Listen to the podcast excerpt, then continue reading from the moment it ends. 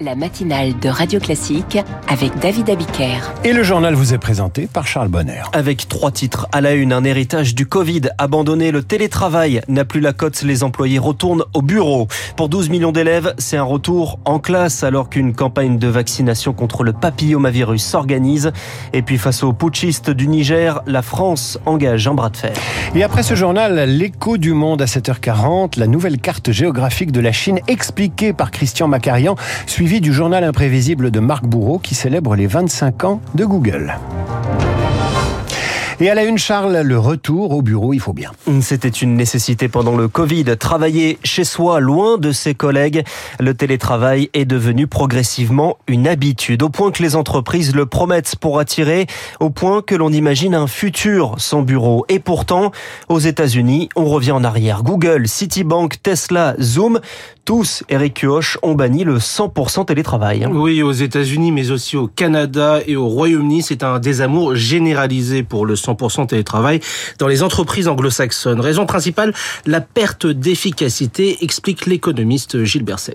La productivité diminue lorsque le recours au télétravail est de 100%, c'est-à-dire de 5 jours par semaine. Cette chute de la productivité serait de 18% selon le MIT.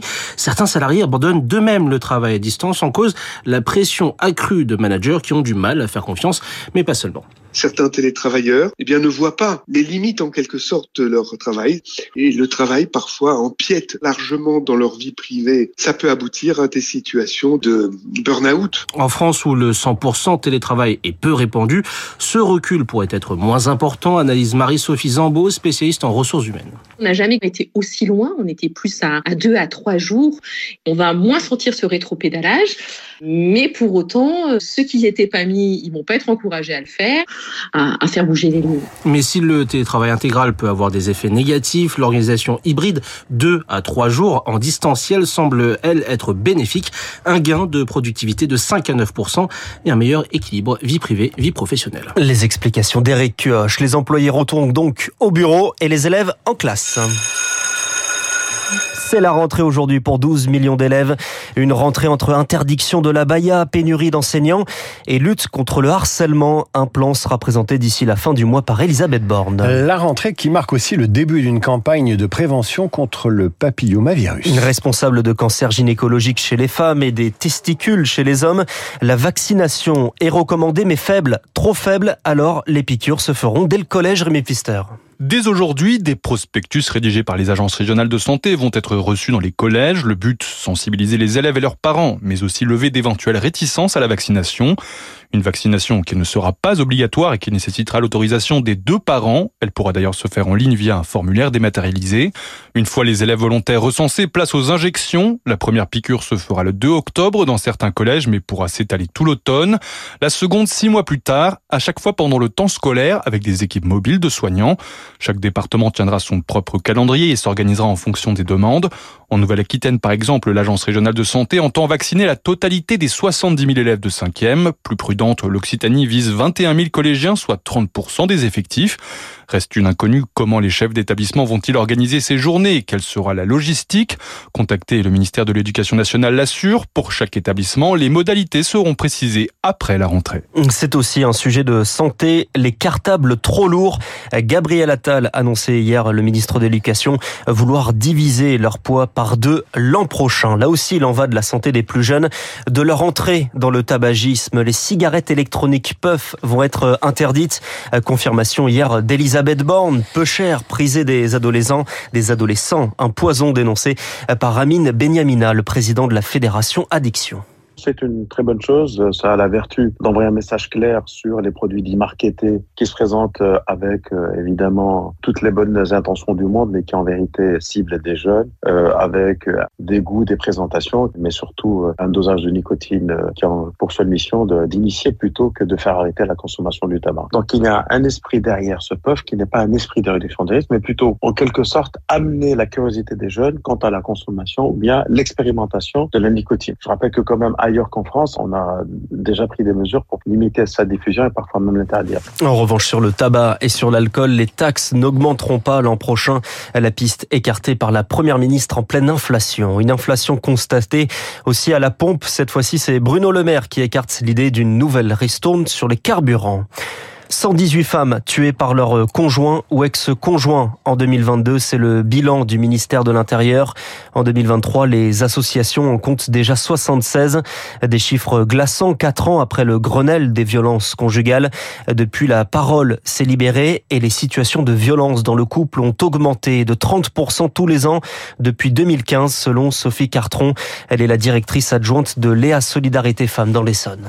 Ça a impliqué de fermer 65 de nos 141 places d'hébergement. Nous avons dû également procéder à des licenciements économiques.